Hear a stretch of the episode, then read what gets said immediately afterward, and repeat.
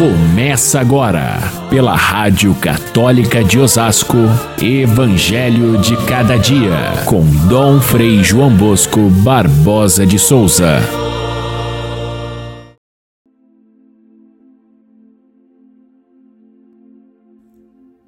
Sereis presos e perseguidos, sereis levados diante dos reis e governadores por causa do meu nome. Esta será a ocasião em que testemunhareis a vossa fé. Fazei o firme propósito de não planejar com antecedência a própria defesa, porque eu vos darei palavras tão acertadas que nenhum dos inimigos vos poderá resistir ou rebater. É permanecendo firmes que ireis ganhar a vida.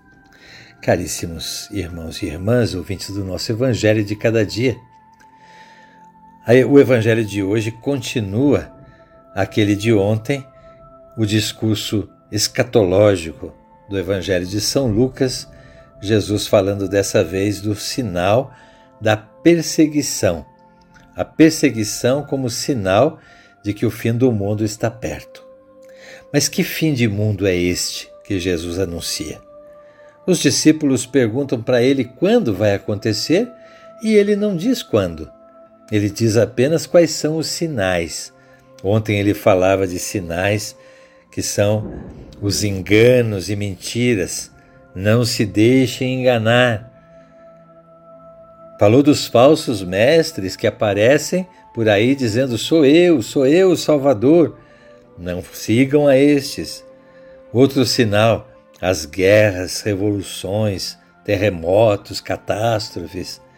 Gente, não lhes parece realmente que Jesus está falando dos dias de hoje? Estes sinais estão presentes no nosso mundo. Tanto aqueles que Jesus falava ontem, dos enganos e mentiras, nós estamos vivendo no mundo de fake news. São tantas mentiras que rolam aí pela rede social, na, nas políticas do mundo, na economia, são tantas desonestidades e inverdades e acusações falsas contra este contra aquele. Não se deixe enganar, diz Jesus. Hoje também tem tantos falsos mestres que pregam na televisão, que são grandes influencers nos meios de comunicação com milhares de seguidores e falam mentiras. Hoje também nós estamos aí cercados de guerras e revoluções, e terremotos e catástrofes e enchentes. Jesus está dizendo, de, falando de alguma coisa muito atual. E são estes os sinais do fim do mundo? Eram no tempo dos primeiros cristãos que viviam as perseguições e são, nos dias de hoje, o que o mundo que a gente vive e vão ser daqui para frente também. Ou seja, esses sinais do fim do mundo não são lá quando o mundo vai acabar. Eles estão presentes em toda a história do mundo e são os sinais de que esse mundo deve um dia acabar. Para se tornar realmente o reino de Deus, é preciso que muita coisa se destrua, inclusive a vida de muitos que defendem a fé e, por causa da fé, são perseguidos, são martirizados. Ainda hoje nós vemos esse testemunho do martírio de muitos cristãos. É muito estranho para nós, mas é essa a verdade. É essa a ocasião que o reino cresce. É essa ocasião, diz Jesus, que vocês irão dar testemunho da fé. De fato é assim. Quanto mais mártires no início da fé cristã, tanto mais cresciam os cristãos. Tertuliano, que é um dos padres é, mais antigos, teólogos da igreja, ele dizia que a, o sangue dos mártires é semente de novos cristãos, e assim foi no Império Romano. E assim foi no decorrer da história. Quanto mais perseguida a igreja, mais ela cresce. Quanto mais acomodada ela está e ninguém a persegue, é sinal de que ela se afastou da verdade de Jesus Cristo, porque ele foi o primeiro a dar esse sinal de que a morte gera vida através da sua cruz e ressurreição. Exatamente como ele havia dito a respeito do grão, o grão de trigo que cai na terra e morre, ele produz vida. Se ele não morre, fica só. Essa é a, a contradição, a contradição mais forte da vida cristã. É enfrentando a morte que nós geramos vida. Não é assim que acontece também na nossa história pessoal? Os maiores momentos de aperto da nossa vida são aqueles em que a gente mais cresce. Os, os maiores momentos em que a igreja sofre críticas são aqueles momentos em que ela busca a depuração, mesmo com os pecados da própria igreja. Vejam o que tem acontecido com esse fenômeno muito próprio dos tempos de hoje, que são as acusações de pedofilia nos Estados Unidos, foi tão forte, arrasador. Hoje nós temos uma igreja que ressurge viva, muito mais forte do que antes e purificada desses desmandos. A mesma coisa aconteceu em outros países que tiveram também episódios assim muito fortes de degradação moral e que dali ressurgiram com grande força.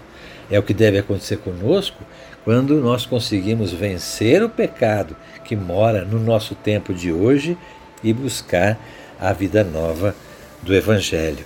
É isso que está acontecendo neste momento, em que nós passamos por um período tão difícil do mundo, na, nos conflitos mundiais, na, nos grandes é, desafios da ecologia, no mundo da droga, da, das grandes violências, dos países que têm tiranias fortes que expulsam a igreja e, e fazem mártires nos dias de hoje.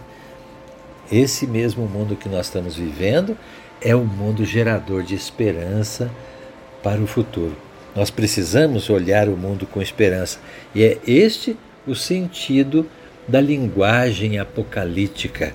Ela fala de catástrofes, destruições, e às vezes a gente pensa que apocalipse significa desastre, significa destruição. Mas não, a palavra apocalipse significa revelação. Revelação do quê? Do futuro? Não apenas do futuro, onde será acontecerá, enfim, a, a vinda de Cristo glorioso, mas também a revelação do presente, do tempo presente. Tão difícil de interpretar, mas a linguagem apocalíptica, ela nos ajuda a é, entender o tempo presente. Ela nos assusta, talvez, mas ela não pretende causar pavor. Ela pretende nos deixar fortes para enfrentar os desafios do tempo presente. Toda a história da salvação ela é feita desses sinais aqui em que a morte gera vida. Aconteceu desde o tempo dos patriarcas, quando Abraão sai da sua terra, cada enfrentamento é um passo adiante para ele chegar à fé.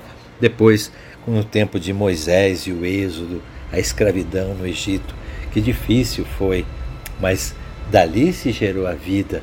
Depois podemos passar para Jesus Cristo e de Jesus Cristo para a igreja de hoje, que vive sempre esta mesma dinâmica de morte e ressurreição.